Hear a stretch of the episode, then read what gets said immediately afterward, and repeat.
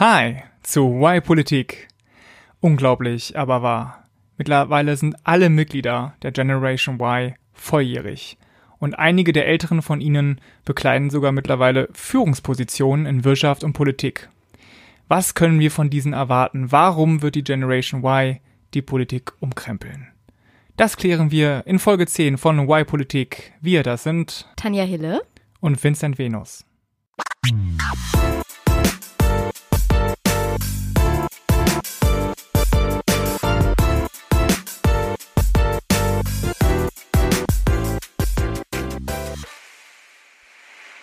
Folge 10 und damit unsere erste kleine Jubiläumsfolge. Juhu. Und zu diesem Anlass dachten wir, wir reden mal über dieses Y, das auch in unserem Namen steckt, nämlich die Generation Y. Und ob es sie gibt, keine Ahnung, vielleicht, vielleicht auch nicht, aber das ist auch eigentlich egal, denn auf jeden Fall gibt es junge Menschen, die bestimmte Erfahrungen gemacht haben und Dinge anders machen als Generationen vor ihnen. Sie haben unterschiedliche oder andere Themen, Werte, machen Dinge auf eine andere Art und Weise und gestalten somit auch Politik anders als Generationen das vor ihnen getan haben. Und die Frage Generation Y, warum Millennials die Politik umkrempeln werden, werden wir heute wieder mit zwei Perspektiven beantworten. Wir gucken einmal mit Vincent auf die Werte dieser Generation und was sie da mitbringen. Genau. Und ich schaue mir dann an, wie sie ihr Engagement, ihr politisches Engagement gestalten und was sie dadurch in der Politik umkrempeln werden.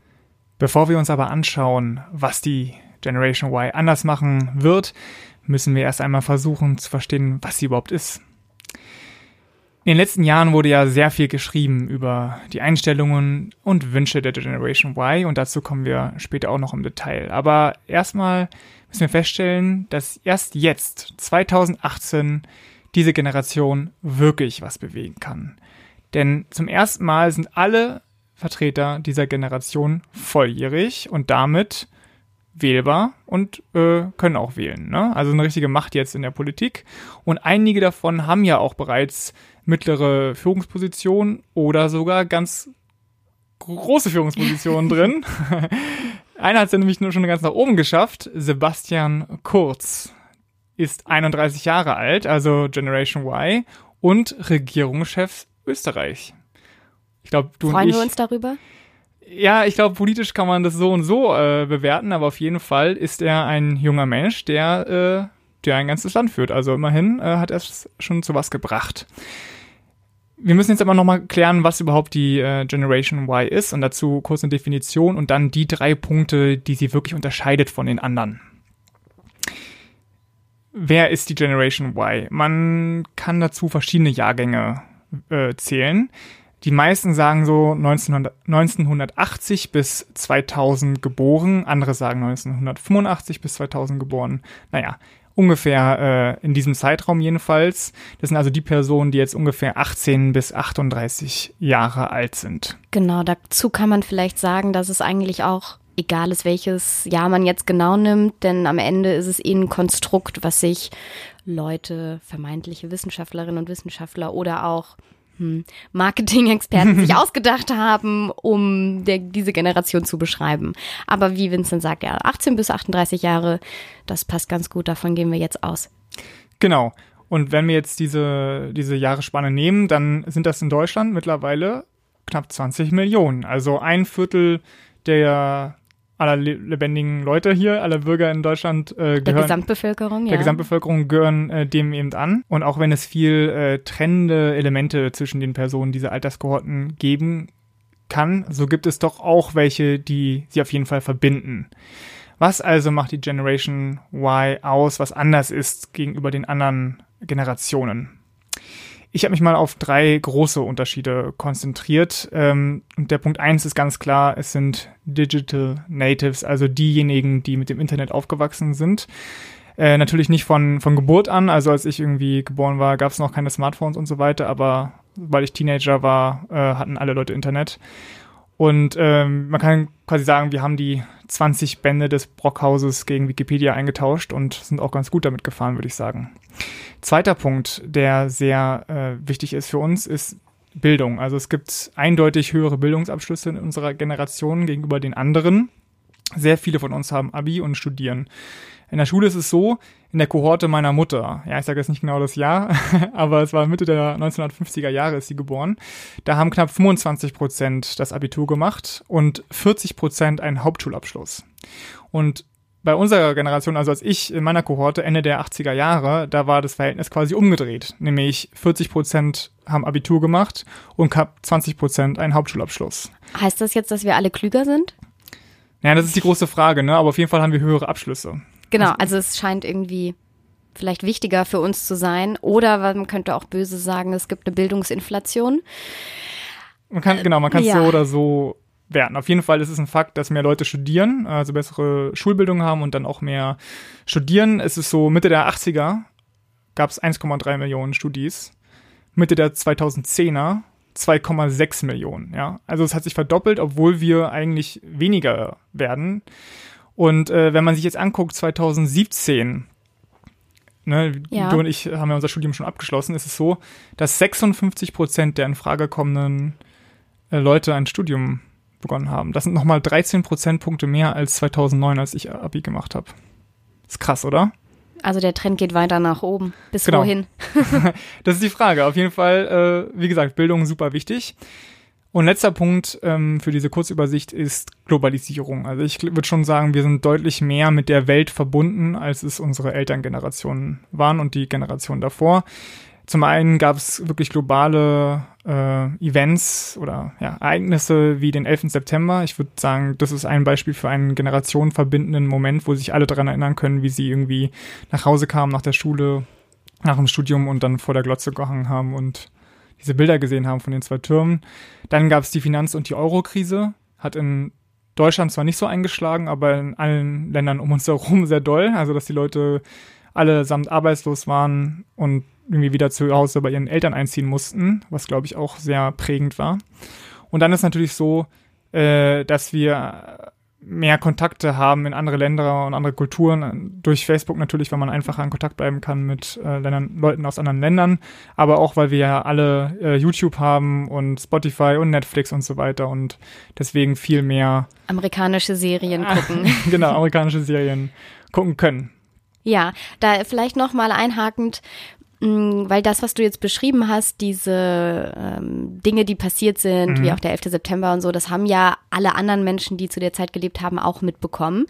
Aber es macht natürlich einen Unterschied, ob man, ob das in einer Phase war, wo man gerade ähm, aufgewachsen ist und in seiner Jugend war und wie man da den Moment wahrnimmt, als wenn man schon irgendwie 40, 50 ist und das anders für sich einordnet. Deswegen mhm. glaube ich auch, das ist irgendwie schon prägend für Leute, die in der Phase gerade junge, junge Menschen waren oder gerade auch vielleicht teilweise ne, noch, noch, noch Kinder, aber man trotzdem hat man es irgendwie mitbekommen, dass man da schon sagen kann, man kann mal schauen, inwiefern das vielleicht das weitere Handeln beeinflusst und man also wegen diesem Generationenkonzept. Genau. Das ist zwar schwierig zu sagen, so alle sind jetzt so, so, so, aber man kann bestimmte Dinge ausmachen, wo man sagen kann, im Schnitt prägt das diese Generation und dann auf welche Weise sehen wir jetzt?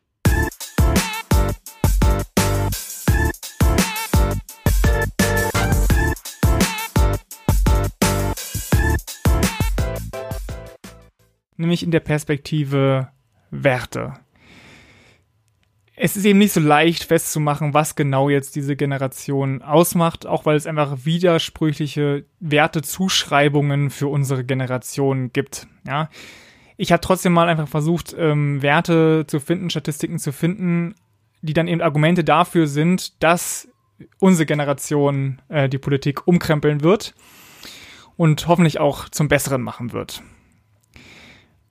Dafür habe ich also einmal positive Argumente dass wir konstruktive Veränderungen bringen werden und dann auch ein paar äh, ja, Punkte gesammelt, die dagegen sprechen würden. Punkt eins, der dafür sprechen wird, ist, dass wir eigentlich ziemlich optimistisch eingestellt sind. Also 60 Prozent von uns sind zuversichtlich ihrer persönlichen Zukunft gegenüber. Man muss ganz klar sagen, in der Psychologie auch äh, belegt, dass Optimismus sehr wichtig ist für Wandel, einfach für eine positive Lebenseinstellung, dass man bejahend rangeht und irgendwie nicht, nicht, nicht zu Hause versteckt. Und ich glaube, ähm, ja, dass es auf jeden Fall gut ist, dass unsere äh, Generation eher gerade positiv auf die Zukunft schaut. Zweiter Punkt, glaube ich, sehr positiv für den Wandel, fürs Umkrempeln ist, dass wir bestehende Hierarchien weniger anerkennen.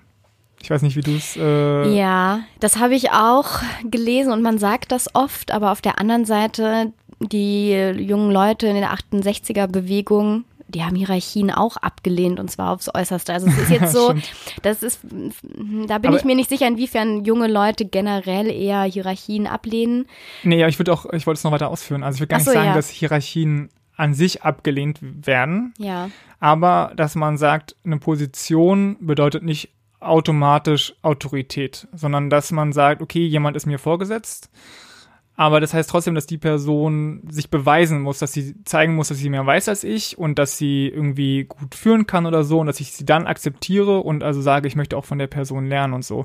Wogegen, wenn sich jemand einfach hinstellt und sagt, ich bin hier der Chef, du machst es genauso, wie ich es dir sage, dann glaube ich, äh, wird man das anzweifeln, was das, was das bedeuten muss. Und ich glaube, es gab auch, ich weiß nicht, wie es bei dir in der Schule ist, aber bei mir wurde sehr immer eingetrichtert irgendwie äh, Teamwork, Teamwork, Teamwork, immer zusammen Gruppenarbeiten, alles Mögliche machen. Und ich glaube, da hat sich auch in der Schule ein bisschen was gewandelt im Vergleich zu irgendwie, als mein Vater Anfang der 60er in der, in der Schule war, wo man wahrscheinlich eher so Disziplin, Disziplin, Disziplin, Disziplin, genau. Und ich glaube also, was, was kann es Besseres geben, als äh, zu verlangen, dass Leute sich beweisen und bevor man ihre Autorität anerkennt, um eben das politische System und auch die Institutionen, die es gibt, äh, ja, zu verändern, ne? Zu hinterfragen vor allem. Genau. Daher kommt ja übrigens auch ne, der Begriff Generation Y. Why, Why wie Warum? Warum? also genau, genau weil, weil äh, man der Generation unterstellt, vieles zu hinterfragen, was vorher als gegeben wahrgenommen wurde. Genau, ja. Zweiter Punkt, was, äh, dritter Punkt, was dafür sprechen könnte, dass wir die Politik umkrempeln, ist, dass wir wieder politisch interessierter sind. Es gibt ja diese Shell-Jugendstudie, auf die ich auch noch äh, später zurückkommen werde, die also äh, 2500 Jugendliche befragt. Das sind jetzt nicht nur Leute, die so alt sind wie du und ich, also Ende, Ende Mitte 20, sondern auch jüngere. Aber 2002 war es so, dass nur 30 Prozent von denen gesagt haben, dass sie politisch interessiert waren und 2015 waren es 41 Prozent, also schon eine deutliche äh, Steigerung und 2015 sagten auch 32 Prozent von diesen Jugendlichen, dass es wichtig sei, sich zu engagieren. Ja. Ob sie sich, ja. Das hatte ich, das hatte ich auch gelesen und das in den, ähm, du hast jetzt 2001 genommen als 2002. Referenz? 2002 ja. mit diesen 30 Prozent. Ähm, in den drei, in den 90, wann, wie, wie oft machen die das? Alle vier Jahre oder so? Ja, Diese also nicht so, ja, also nicht jedes Jahr auf jeden Fall. Genau, aber so alle paar Jahre. Und deswegen genau. haben die gute Vergleichsdaten. Und ähm, in den 90er Jahren waren es auch so 30 Prozent, die gesagt haben, ich bin politisch interessiert, was der, der Tiefpunkt des Wertes war. Mhm. Und tatsächlich ist 41 Prozent ähm, gar nicht so, äh, Quatsch, 51, nee. Was? 41, ja. 41 Prozent. Mhm. Gar nicht so eine schlechte Quote, aber tatsächlich, nur um das einzuordnen, in den 80er Jahren wurde das auch schon durchgeführt, in Westdeutschland damals. Und da war es wesentlich noch ein Stück höher. Also es gab schon Zeiten, da waren junge Menschen interessierter an Politik. Es gab aber auch schon Zeiten, da waren sie weniger interessiert an Politik. Ja. ja, genau. Es ist, äh, es kommt immer darauf an, äh, mit welcher Statistik man was vergleicht und so weiter. Ähm, aber immerhin ist es jetzt gerade aufsteigend aus diesem Tiefpunkt der 90er. Und jetzt ist natürlich nur so, das Interesse ist nur die Basis für Engagement und ob sie sich dann wirklich engagieren, ist ja die andere Frage, zu der wir dann in deinem Teil noch mehr kommen. Ja. Vierter und letzter Punkt, was dafür spricht, ist, dass es mehr Macher gibt unter den Jugendlichen. Das fand ich eigentlich das Interessanteste in dieser Shell-Jugendstudie von 2015. Die haben nämlich äh, die Antworten eben gesammelt von den Leuten und dann einsortiert eben in vier Kategorien. Das ist natürlich eine Vereinfachung und so weiter, aber trotzdem sehr interessant. Da gab es dann die Macher, die Zögerlichen, die Materialisten und die Idealisten. Und äh, das haben sie auch schon 2002 gehabt. Und dann haben sie eben herausgefunden, dass die Macher gestiegen sind von 25 Prozent auf 31 Prozent. Mhm. Das finde ich schon irgendwie cool. Und dass zeitgleich die Zögerlichen und die Materialisten ein bisschen gesunken sind, was mich irgendwie freut, dass vor allem die Materialisten diesen teilweise es war auch ein bisschen fluktuierend, aber die sind halt äh, teilweise ziemlich abge, abgeschmiert. Also was heißt das? Die haben Fragen gestellt zu irgendwelchen Sachen und haben das dann dazu geordnet, ob das jetzt eher materialistische genau. Werte sind, also Konsum und mir ist es wichtig, dass ich mir irgendwann ein Auto leisten kann, also materialistische Dinge oder ja. ähm, Genau, also ich habe jetzt die, nicht alle Fragen aufgeschrieben, aber dem, dem wurden Fragen gestellt und diese Fragen wurden dann Werten zugeordnet. Und es ist im Grunde wie so ein Psychopersönlichkeitstest. Ja. Wenn du äh, in bestimmten Kategorien die und die Antworten gibst, dann wirst du dann einer Kategorie zugeordnet. Und was zeichnet diese Macher jetzt aus? Ähm, dass die zum Beispiel äh, sozial Benachteiligten eher helfen würden, dass sie äh, fleißig sein wollen Okay. äh, und so. Ja, Leistungsbereit sind. genau, sie sind leistungsbereit. und ähm, jetzt von den Vieren sind die, gab es auch noch die Idealisten und die Idealisten sind leider auch ein bisschen gesunken, was ich schade fand.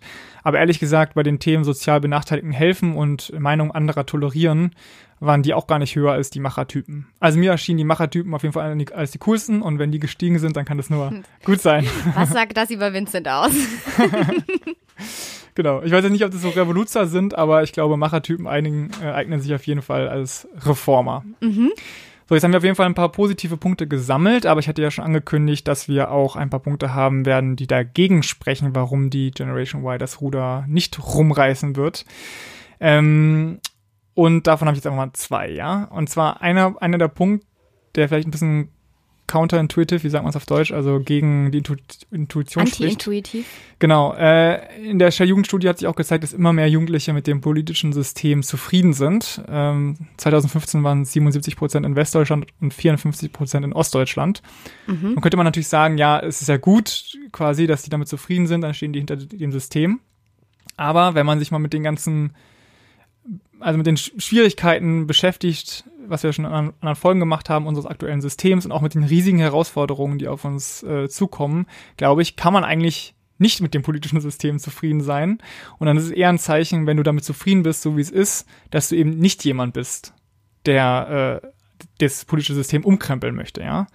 Also dieses äh, Zufriedensein mit dem Status quo äh, scheinen mir zu viele zu sein in unserer Generation. Also das Merkel-Phänomen. Gen- Dass man sie ja, genau. immer, immer, immer wieder wählt, weil man es schön findet, dass äh, sich nichts ändert. Und Ja. tatsächlich wird sie auch von vielen jungen Menschen gewählt. Also es erscheint mir Genau. plausibel. Ja. Dann noch der letzte Punkt. Ähm, da habe ich mal mehrere Sachen zusammengefasst. Und zwar, dass wir so hart flexibel sind, dass wir uns schlechter organisiert, organisieren als Okay. vorherige Generationen. Es ist ja so eindeutig, dass die Parteienbindung sehr nachgelassen hat, genau wie die Arbeitgeberbindung. Also die Leute sind viel weniger loyal äh, als früher, sondern suchen, su ja, suchen eben. Oder ja, ja, sie, sie sind weniger loyal, hört sich so negativ an. Man Gen- könnte auch sagen, sie sind, sie machen mehrere Dinge und sind dadurch auch weniger betriebsblind. genau, ja. Also ich finde das nicht unbedingt Genau, aber für mein Argument, ja, ja, aber für mein Okay. Argument äh, ist es eben doch negativ, ähm, weil je weniger, je weniger man sich organisiert, ne, desto schwächer ist man auch als politische Kraft. Und es ist nun mal so, dass politische Organisationen eine gewisse Kontinuität brauchen und eine gewisse Masse, um nachhaltig wirken zu können. Und deswegen glaube ich, ist es schon äh, schlecht, dass die Parteienbindung nachgelassen hat, dass Engagement heutzutage viel projektbezogener ist für irgendwelche Initiativen und weniger für für die äh, tragenden Organisationen unserer Gesellschaft und dass die Leute auch irgendwie individueller denken. Also ich finde schon, dass es auch sehr von Nachteil sein kann, wenn man äh, ja, wenn man nur sagt, ich engagiere mich zwei Jahre und dann bin ich weg. Okay, ja, fürs Tagesgeschäft, ähm, also so Sachen, die man halt immer machen muss, so Verwaltungsdinge, da ist es tatsächlich schlecht, wenn alle projektbezogen arbeiten wollen, obwohl man wahrscheinlich selbst solche tagesgeschäftlichen Verwaltungsdinge anders regeln könnte als, weiß ich nicht, wenn man Schatzmeister oder Schatzmeisterin ist, muss man halt jahrelang einfach nur ja, äh, was macht man da? Konto, Kontodaten pflegen, Überweisungen tätigen ähm, und das alles in Excel-Tabellen eintragen. Vielleicht Dass man, dafür bald eine App. ja, oder dass man das einfach anders organisiert. Also nur weil man das halt jahrzehntelang so gemacht hat, heißt das nicht, dass man das auch nicht anders regeln könnte. Ja, stimmt. Automatisieren ist sowieso Das, vielleicht die äh, Lösung. Aber ja, du, mal, du, genau. du hast schon recht. Es gibt auch Sachen, wo das schwierig ist, aber na, vielleicht kann ich euch ja gleich noch überzeugen, dass es vielleicht mehr positive Seiten hat als negative. Genau, ja. Dann äh, lass uns das doch gleich mal machen, dass du jetzt im zweiten, in der zweiten Perspektive dir das Engagement der Generation Y anschaust.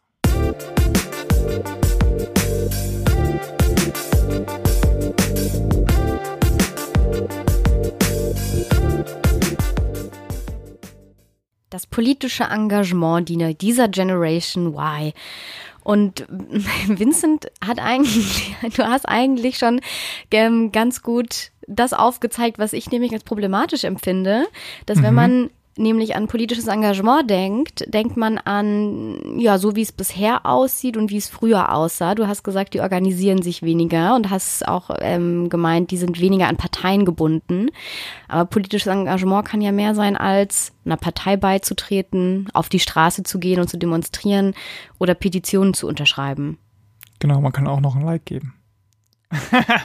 Danke, genau das steht hier nämlich als nächstes, okay, dass man ja. nämlich, dass nämlich die äh, das Vorurteil ist, naja, diese jungen Leute machen ja gar nichts, die organisieren sich nicht ähm, und ihr politisches Engagement besteht darin, Likes auf Facebook zu verteilen. Mhm.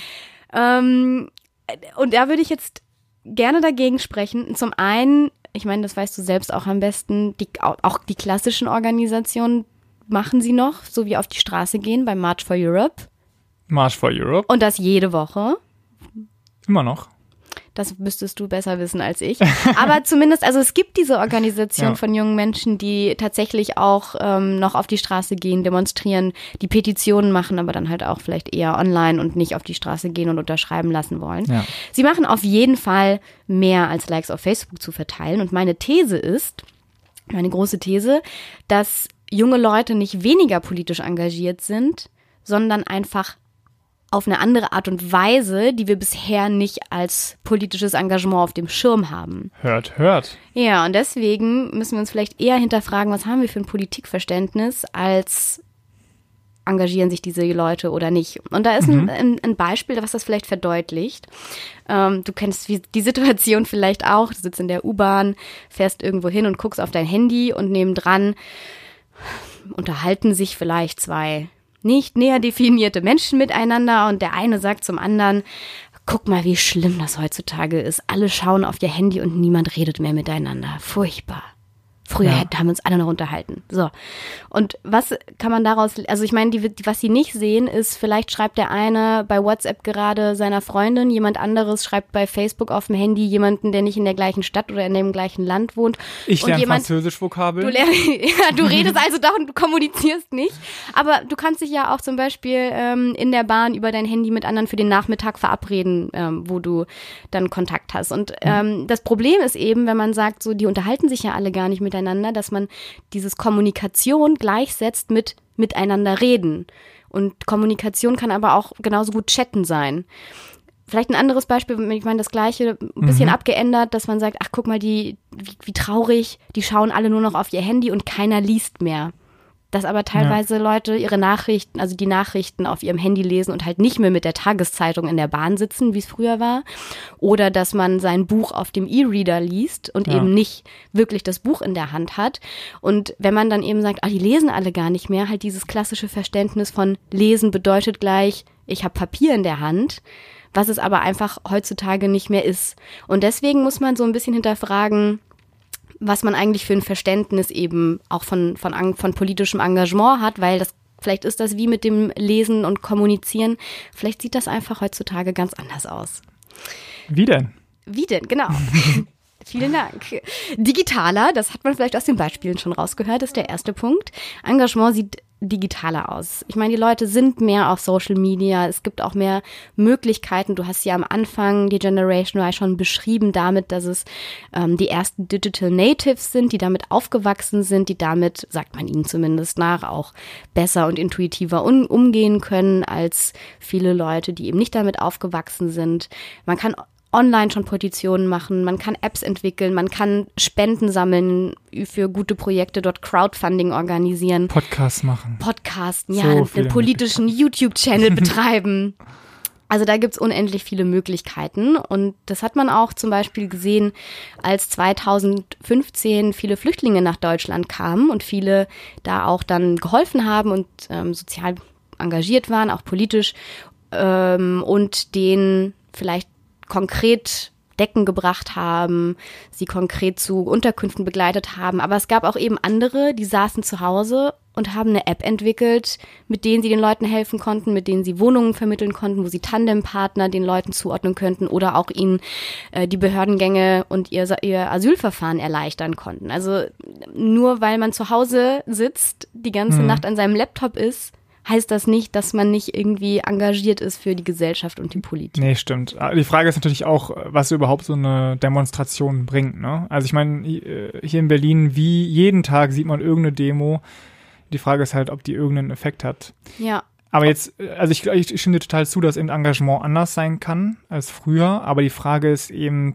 wie viele Leute engagieren so? sich? Und da habe ich eine Zahl dazu. Oha. Super interessante Zahl. Ähm, es gab nämlich einen Engagement-Report vom Better Place Lab und Telefonica und O2. Hm. Äh, den verlinken wir euch auch. Und da haben sie, also da haben sie auch da haben sie dieses Digitalisierungsthema und Engagement eben versucht zu beleuchten und sie haben gefragt, wie viele Jugendliche sich engagieren in der Zivilgesellschaft. Und da haben gesagt, 35 Prozent haben gesagt, sie engagieren sich in der Zivilgesellschaft. Jeder vierte davon wollte sein Engagement auch gerne ausbauen, aber 35 Prozent engagieren sich schon. Also ein Drittel. Aber mhm. bei den besonders online besonders aktiven Jugendlichen engagieren sich 43 Prozent. Also acht Prozentpunkte mehr mhm. die sich engagieren, die besonder, online besonders aktiv sind und sich engagieren, als die, die weniger aktiv, online aktiv sind und sich engagieren. Also, okay. du meinst, da gibt es eine Verbindung? Muss jetzt nicht unbedingt eine Verbindung sein, aber nur weil jemand viel am, am Handy oder am Laptop sitzt, ja. ähm, heißt das nicht, dass er deswegen weniger aktiv ist, sondern eigentlich sogar wahrscheinlicher ist, dass dieser Mensch aktiver ist als Leute, die nicht so viel online aktiv sind. Mhm. Vielleicht auch, weil online, ich, ich eben, okay, das ist jetzt reine Spekulation, mm, weil Internet und Online und Social Media so viel mit Vernetzung und auch was mit Menschen zu tun hat, auch wenn man das vielleicht oft nicht denkt, aber es ist, selbst wenn man zockt, selbst wenn man Spiele spielt online, dann macht man das oft halt mit anderen zusammen, die gerade auch online sind und zocken. Also man nicht wie früher, da hast du dir ein Playstation-Spiel reingemacht und du hast für dich alleine gespielt und jetzt spielst du halt mit anderen vielleicht zusammen. Ja. Auf einer Online-Plattform oder Twitch, du streamst es. Oh gut, jetzt schweife ich ein bisschen ja, genau. ab. Aber es geht auf jeden Fall, ähm, also es, es geht nicht miteinander einher, dass je mehr man am Computer sitzt, desto weniger ist man engagiert. Das stimmt schon mal nicht. Und jetzt ist natürlich die Ableitung daraus, wenn man möchte, dass man das, dass Parteien weiter bestehen, dass große politische Organisationen weiterhin Mitglieder haben und nicht aussterben, müssen die sich halt ändern. Dann müssen die was anders machen. Sonst ähm, finden diese Menschen äh, ihre eigenen Möglichkeiten, sich zu engagieren. Und dann, wie du schon sagtest, ist das halt projektbezogener und kleinteiliger. Mhm. Aber da ist die Frage, wer muss auf wen zukommen? Also müssen sich die jungen Menschen an die klassischen Strukturen anpassen oder vielleicht nicht eher andersrum? Aber da hast du, glaube ich, auch eine eindeutige Meinung zu. Äh, naja, beides. Beides, also, okay, aufeinander zukommen. Oder miteinander, genau. das miteinander verbinden, ja. Nee, also natürlich muss total viel äh, Wandel geben, aber wir hatten ja schon in einer vorherigen Folge besprochen, dass es eben auch keinen Sinn macht, wenn jetzt jeder eine Ich-AG, eine politische Ich-AG gründet und so sein Ding macht. Man braucht eben die Organisiertheit, um mit einer Masse auch was zu bewegen. Also es ist, ist immer noch so. Und wir sind nun mal auch als äh, Generation eher eine kleinere im Vergleich zu denen unserer Eltern, viel kleiner.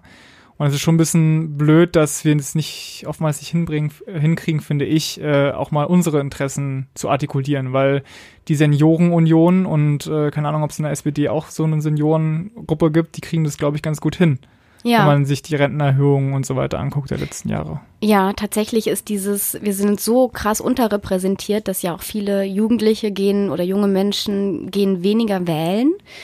Und das, ich meine, um, so schlecht ich das auch finde, wenn man nicht wählen geht, kann ich auch verstehen, dass man denkt, naja, wenn meine Stimme noch weniger ausmacht als eine Stimme von hm. jemandem, der, der eben älter ist, habe ich vielleicht noch weniger Interesse daran. Da muss man, kann man sich auch fragen, inwiefern müssen wir jetzt nicht auch anfangen, das System zu hinterfragen, wenn Wahlen anscheinend auch nicht mehr Repräsentativität gewährleisten. Aber gut, anderes Thema, ich mache weiter. Erster genau. Punkt, wir müssen digital, ähm, junge Menschen engagieren sich digitaler, wenn sie sich politisch engagieren. Zweiter Punkt, sie müssen sich oder müssen und wollen sich zeitlich flexibler engagieren, hattest du auch schon angerissen. Auch weil sie in ganz anderen Lebensumständen sind als noch vor ein paar, vor ein paar Jahren.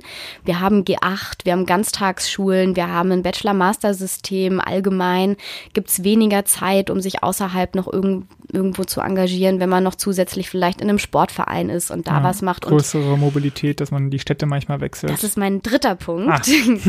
genau, also zum einen, man muss es mit dem Zeitplan verbinden, mit sich selbst. Das muss irgendwie passend sein und es ist vielleicht einfacher zu sagen, ich kann absehen, dass ich die nächsten drei Monate Zeit habe, dies und jenes zu tun, aber ich kann mich halt nicht für drei Jahre zu einem Ortsvereinsvorsitzenden wählen lassen, weil ich nicht weiß, wo ich in zwei Jahren bin. Ja. Also gerade wenn mein Master nur zwei Jahre geht und ich bin in die Stadt gerade hingezogen, dann brauche ich ein halbes Jahr, Jahr, bis ich angekommen bin und nach einem Jahr bin ich eigentlich schon weg, aber Ortsvereinsvorsitzender bin ich für zwei Jahre, passt halt nicht. Ja. Und den Ort, genau, wechseln junge Menschen auch häufiger, als das früher der Fall war einfach weil sie, weil man mobiler ist, man, man wächst an dem einen Ort auf, macht seine Ausbildung oder sein Studium an dem anderen, geht noch ins Auslandssemester, Master, Job-Einstieg. Man ist viel unterwegs, zumindest mehr als früher. Und so ortsgebundene Sachen sind auch schwierig. Und wenn man jedes Mal wieder neu wo reinkommen muss, das, das dauert halt auch seine Zeit. Und da kommen wir zu dem nächsten Punkt, durchgängiges Engagement. Das ist ja das, was oft erwartet wird, dass man halt nicht mal da ist und dann mal ja. nicht, sondern dass man halt regelmäßig an den Sitzungen teilnimmt, dass man ähm, über längere Zeit da ist und ähm, loyal ist. Und das ist auch ein Problem, wo wir wo junge Menschen eher dahin gehen, lebenslauforientierter würde ich das nennen, also lebenslauforientierter sich zu engagieren. Und im Lebenslauf hat man halt Phasen, wo man hm, mehr Zeit für sein Engagement hat, zum Beispiel während dem Studium. Und dann gibt es Lebensphasen, da hat man weniger Zeit. Zum Beispiel dann, wenn man anfängt zu arbeiten, dann hat man vielleicht nur noch am Wochenende Zeit, sich Redest zu engagieren. Von dir selbst? Nein. Vom Durchschnitt. Der Otto normal junge Mensch. ähm, ja, ich glaube, es trifft nicht nur auf mich zu, aber ja, es trifft auch ja. auf mich zu. Dann hat man vielleicht nur noch am Wochenende Zeit. Ähm, irgendwann gründet man eine Familie, dann wird es noch schwieriger. Und irgendwann aber, wenn Kinder groß sind und man in, langsam auf die Rente zugeht, dann möchte man auch wieder mehr tun. Und da sollten auch mehr Konzepte irgendwie sein, dass man sich über seine Lebensphasen hinweg sich das sich auf unterschiedliche Weisen engagiert und auch unterschiedlich stark in seinem Engagement. Aber da könnte es auch eine Trendwende geben oder keine Ahnung. Aber wie viele Leute in meinem Umfeld sagen, oh Mann, ich würde so gerne 30 Stunden arbeiten oder 32 Stunden und irgendwie den Freitag frei haben. Und falls sich das mal wirklich mehr durchsetzen sollte, auch weil wir noch mehr Automatisierung haben, weil es vielleicht einfach wirklich weniger Bedarf gibt an menschlicher Arbeitskraft, und wir also einen Tag zusätzlich noch frei hätten, dann kann man sich natürlich an diesem auch noch mehr engagieren. Also vielleicht hat die Politik ja auch Glück und die Leute haben mehr Zeit, um was zu tun, obwohl sie gerade mitten äh, was heißt, Beruf stehen. Was heißt Glück? Die Politik könnte das ja ändern. Stimmt. also eigentlich ist sie, ist sie dafür ja. verantwortlich. Sie könnte ja den sechs Stunden, die sechs Stunden Tag einführen und dann ihre eigenen Probleme Ach, ist ja so lösen. Schön. Dann könnten wir jede, jede Woche eine Podcast-Folge machen. Stell dir das mal vor. Ja. Na gut, anderes Thema.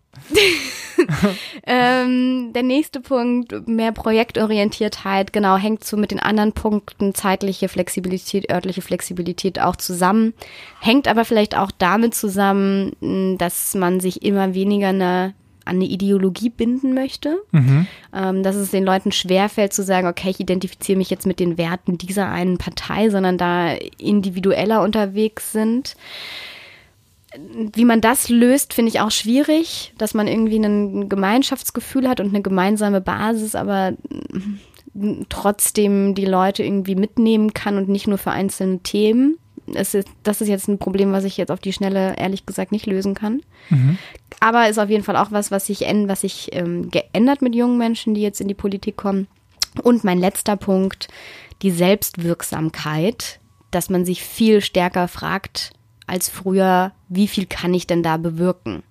Ja. Und äh, das sind jetzt auch meine Spekulationen, woran das liegt. Ich habe das Gefühl, dass so eine Partei zum Beispiel früher eher so ein Ort war, da gab es halt einen Stammtisch und man ist da hingegangen, hat die Leute getroffen, es war so ein soziales Umfeld, es war halt, die einen sind in den Fußballverein gegangen, haben danach noch ein Bier getrunken und sich da unterhalten und andere halt in die Partei, man macht zusammen Grillwochenenden, irgendwelche Spargelfahrten. Ähm, oder ja, man, man engagiert sich einfach zusammen und es ist so ein bisschen die, die, die Community und das ähm, hat man aber, braucht man immer weniger, sondern wenn man schon was macht, hat man eher das Gefühl, dann möchte ich auch tatsächlich was bewirken. Und jetzt hatten wir schon dieses mit Leute gehen weniger wählen, gerade auch weil sie vielleicht das Gefühl haben, ich kann weniger bewirken als andere und eigentlich kann ich mit meiner eigenen Stimme gar nichts bewirken. Aber auf der anderen Seite suchen sie sich dann Sachen, wo sie tatsächlich was machen können. Und so was wie ich programmiere eine App, wenn ich die Fähigkeiten dazu habe, da kann man halt relativ schnell sehen, dann gibt's diese App, man kann die irgendwie online stellen, Leute können das runterladen, können das hm. direkt benutzen. Es ist halt einfach eine viel schnellere Selbstwirksamkeit, die durch diese Art von Engagement möglich ist, als wenn man tatsächlich sich in große Parteistrukturen reingibt. Da kann man zwar mal einen Antrag schreiben, aber ob der durchkommt und dann ist er nachher nicht so, wie man sich ihn ausgedacht hat. Also es ist schwierig und das ist auch was, was äh, die junge Generation stärker auszeichnet, dass ihnen, wenn sie ihre Zeit schon investieren, super wichtig ist, dass sie auch sehen, was für eine Wirkung das tatsächlich hat. Ja. Da können wir bei uns ja auch selbstkritisch fragen, ob das vielleicht einer der Gründe ist, warum wir uns hier entschieden haben, einen Podcast zu machen, wo wir quasi selbst was produzieren und auch immer sehen, dass wir genau das erreichen, was wir reinstecken, weißt du? Ja. Wogegen, wenn wir uns in einer Partei engagieren würden oder sonst wo, dann müssen mit zig Gremien, müssen immer aushandeln, was wir machen wollen und so. Und jetzt sind wir quasi hier unsere eigenen Chefs, ja. Und ich glaube, das ist tatsächlich ein Punkt, dass viele so dieses Gefühl haben. Aber die Frage ist ja, wie schafft man das dann trotzdem das irgendwie zu kanalisieren, damit am Ende was Positives für die Gesamtgesellschaft rauskommt. Weil wenn jetzt alle einen Podcast machen, dann passiert ja nichts mehr in Deutschland. Ja, vollkommen richtig. Also ich sehe auch bei allen Punkten, die ich gesagt habe, ist, das ist also es ist nicht jetzt nicht negativ zum Beispiel, dass man zeitlich flexibler sein muss. Es ist weder negativ noch positiv. Man muss einfach gucken, wie kriegt man diese zeitliche Flexibilität zusammen mit dem alltäglichen Tagesgeschäft, was man halt jede Woche tun muss. Mhm. Mm, aber da ich glaube, zum einen kann man da Möglichkeiten finden. Weißt du, was ich glaube? Äh, hauptamtliche Kräfte sind super wichtig. Ja. Also da, wo ich mich engagiert habe, war es immer so, dass die Ehrenamtlichen eben viele von dieser drögen Arbeit machen mussten, wie eben so ein Schatzmeister. Also hauptamtlich bedeutet für alle äh, Hörerinnen und Hörer, die es nicht so, wissen, dass man für Leute einstellt. Genau, dass man bezahlt wird für den Job, ja, den man da macht. Damit also Leute eingestellt werden, die die dröge Arbeit machen quasi und die Ehrenamtlichen spannendere Arbeit machen können, wo sie mehr Selbstwirksamkeit verspüren. Ja, und ich meine, was ja auch gut ist, es gibt ja nicht nur junge Menschen, eigentlich gibt es relativ wenig junge Menschen im Vergleich zu hm. Menschen, die über 38 Jahre alt sind. Und wenn die sich einfach zusammentun, weil du musst ja auch offline irgendwann wirksam sein. Also wenn wir nochmal zu dem ja. Beispiel von dieser App kommen, dann musst du auch irgendwann zu den Leuten haben, gehen, ja. dass die wissen, es gibt diese App, du musst ähm, hingehen und gucken, kommt das, ist das tatsächlich äh, nutzt das den Leuten was, muss ich da noch was verändern? Also am Ende musst du offline und online auch irgendwie zusammenbringen und aktuelles und Projektorientiertheit. Also es geht nie alleine, aber eigentlich müssten wir einfach alle nur unsere Stärken zusammenwerfen und dann gucken, wie wir gemeinsam das Beste da rausholen können. Das ist, auf jeden Fall müssen wir vieles anders machen. Genau. Äh, und wie wir es anders machen, da brauchen wir vielleicht nochmal eine Folge dazu, um das äh, genau festzustellen. Sehr ich gerne. Ich würde sagen, für jetzt aber erstmal, äh, es ist Zeit für das Zwischenfazit, oder? Ja. Das Zwischenfazit von Folge 10. Generation Y, warum die Millennials die Politik umkrempeln. Zur Perspektive Werte. Ich würde erstmal sagen, es gibt nicht die Werte der Generation Y. Die Recherche hat ganz klar gezeigt, dass es viele Unterschiede gibt äh, in unserer Generation, vor allem zwischen den gebildeten und sozial eher aktiven sowie den eher ungebildeten und äh, teilweise isolierten Leuten, die eben nicht klarkommen mit dem ganzen Bundle. Nichtsdestotrotz gibt es aber verbindende Elemente, zum Beispiel das digitale Leben, dass wir insgesamt höher gebildet sind als unsere Eltern und durchs Internet auch mehr von der Welt mitkriegen. Das öffnet uns natürlich auf, ein, auf der einen Seite viele Optionen, also wir stehen einfach vor sehr vielen offenen Türen, äh, durch die einige von uns eben sehr gerne laufen, aber andere dann sich für gar nichts entscheiden können, weil sie völlig überfordert sind mit dieser Freiheit. Ähm, wird Generation Y die Politik groß umkrampeln? Ich glaube schon. Und mein, mein Hauptargument ist eigentlich, dass wir sehr vernetzt denken. Also jetzt viele Dinge, die ich vorher angesprochen habe, umfasst eigentlich, dass wir eben äh, durch die digitale Welt uns zusammentun können mit Leuten sehr einfach. Und wir ahnen auf jeden Fall, dass sich eine Menge ändern wird und darum sind wir vielleicht auch bereiter als andere Generationen vor uns, Veränderungen anzustoßen wie zum Beispiel im politischen Engagement, das nämlich nicht unbedingt weniger wird, sondern einfach komplett anders aussieht, als es vielleicht früher ausgesehen hat. Und weil dieses politische Engagement anders ist, müssen wir auch Politik anders machen und gestalten und vielleicht auch definieren, nämlich digitaler, zeitlich flexibler, ortsunabhängiger, lebenslauforientierter, projektorientierter und selbstwirksamer.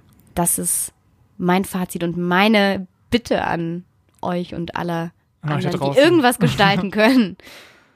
Genau. Und jetzt, äh, wenn wir schon von euch da draußen reden, dann natürlich wie bei jeder Folge die Frage, was ihr von den ganzen Argumenten haltet, die wir euch heute präsentiert haben. Ist ja nicht unbedingt die Wahrheit, die wir hier immer äh, von uns geben, sondern einfach nur Sichtweisen, Wahrheit. eine Sichtweisen auf äh, dieses Thema. Die Folge der Frage, die ihr gerne beantworten dürft auf ypolitik.de slash Generation Y ist, wie verändert die Generation Y die Politik? A. Zum Besseren. B. Anders. Aber weder schlechter äh, noch besser. Oder C. Ganz klar zum Schlechteren. Geht dafür auf ypolitik.de slash Generation Y.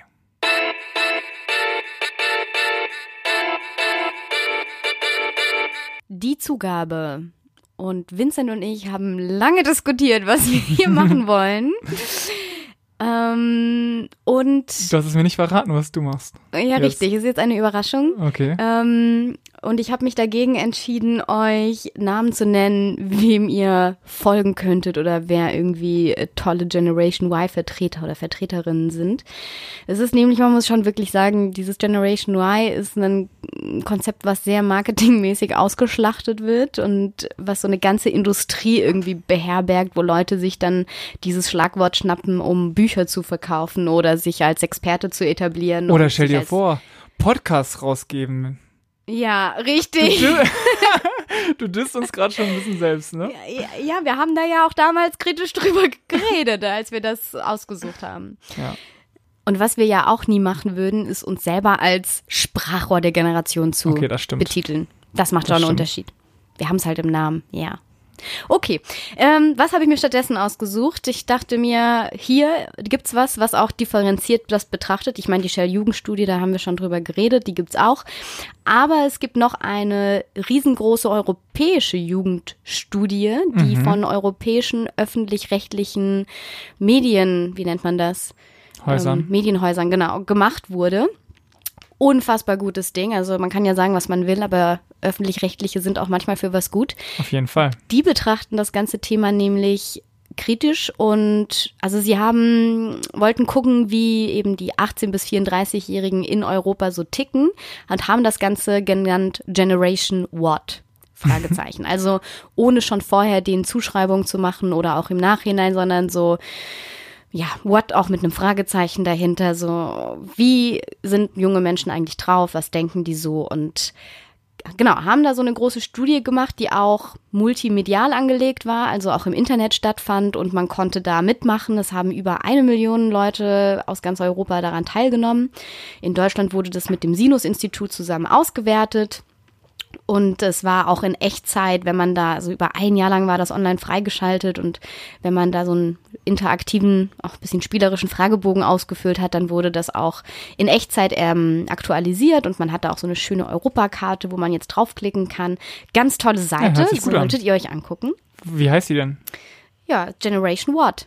Ah, Punkt .eu. Ganz einfach. Punkt, äh, de, ja, googeln und dann findet man es oder auf unsere Webseite gehen unter den Shownotes. ypolitik.de slash Generation Y. Genau. Und die haben drei Sachen, also drei m, Punkte zu der Studie. Also sie haben zum einen mit diesem Fragebogen eine quantitative Erhebung gemacht. Sie haben aber auch viele ähm, qualitative Interviews geführt und daraus ähm, Videoporträts gemacht. Also es gibt auch Hm, auf cool. der Seite ganz viele Filmchen, die man sich angucken kann, wo Leute was zu erzählen. Es gibt so Thema, ähm, Themen, wo man sich eben zu bestimmten Themen Sachen angucken kann, auch so Themen wie Sex. Wie stehen junge Leute eigentlich heutzutage zu, zu diesem Thema oder Umwelt oder also es gibt politischere und weniger politischere Themen. Also auf jeden Fall ist echt eine gute Seite. Und das dritte, was ich sehr spannend fand, was sie noch gemacht haben, ist, dass sie alle, die an diesem daran teilgenommen haben an der Studie, dann auch am Ende eine offene Frage gestellt haben, nämlich in einem Wort, wie sie ihre eigene Generation beschreiben würden. Und da gibt's eine wunderschöne Wortwolke, die daraus generiert wurde. Ich, die würde ich, glaube ich, auch extra verlinken. Ich zeige sie Können mal kurz, einbinden? Vincent. Ah ja. Cool, oder? Ah, okay, ich sehe, man ich nämlich- sehe ganz großes Ja. Wort Internet. Genau. Dann sehe ich noch unentschlossen, Y, Smartphone. Smartphone planlos. okay, genau. wow. Also da sind so ganz viele Worte und eben je nachdem, wie oft ähm, die eingegeben wurden von äh, Leuten aus dieser Generation, desto größer werden die dargestellt. Und da ist noch so, also es gibt, ja, was noch hier? Veränderung, Freiheit, Möglichkeiten, Zukunft, Facebook, Ungewissheit, Selbstoptimierung. Also ich finde, Spiegelt sich ziemlich viel wieder von Ja. den widersprüchlichen Dingen, die wir auch äh, besprochen haben. Ne? Ja, und es ist auch sehr divers und irgendwie auch eine schönere Herangehensweise, als wenn man sagt, hier, ich bin Generation Y-Experte und ich erkläre euch jetzt, wie diese Generation tickt und was ihr tun sollt, um die einzubinden. Ähm, trotzdem hat diese Studie auch am Ende, ich meine, muss man versucht, ein Fazit zu ziehen, wie könnte man jetzt diese Generation beschreiben? Und was die gesagt haben ist, Sie würden sie vielleicht am ehesten noch beschreiben unter dem Schlagwort Generation Adaption, also Generation Anpassung, Ja. weil wir sehr angepasst sein und anpassungsfähig ähm, und wir eher pragmatische Realisten sind, die aber optimistisch in die Zukunft gucken. Das ist so Okay. deren Fazit. Ich würde das einfach so stehen lassen. Guckt euch diese Seite an Ja, und bleibt kritisch. Das war's schon für heute, leider. ja. Wir haben noch eine Neuigkeit. Jede, alle zwei Wochen sind wir nämlich auf einer neuen Plattform hörbar und Mega. diese Woche auch, nämlich jetzt auf Deezer. Wer von euch darüber Podcast hört, ihr könnt uns jetzt auch über Deezer abonnieren und uns zuhören. Das würde uns freuen. Definitiv. Ansonsten danke, dass ihr zugehört habt. Wir hoffen, Genau. in zwei Wochen hören wir uns wieder und bis dahin macht's gut.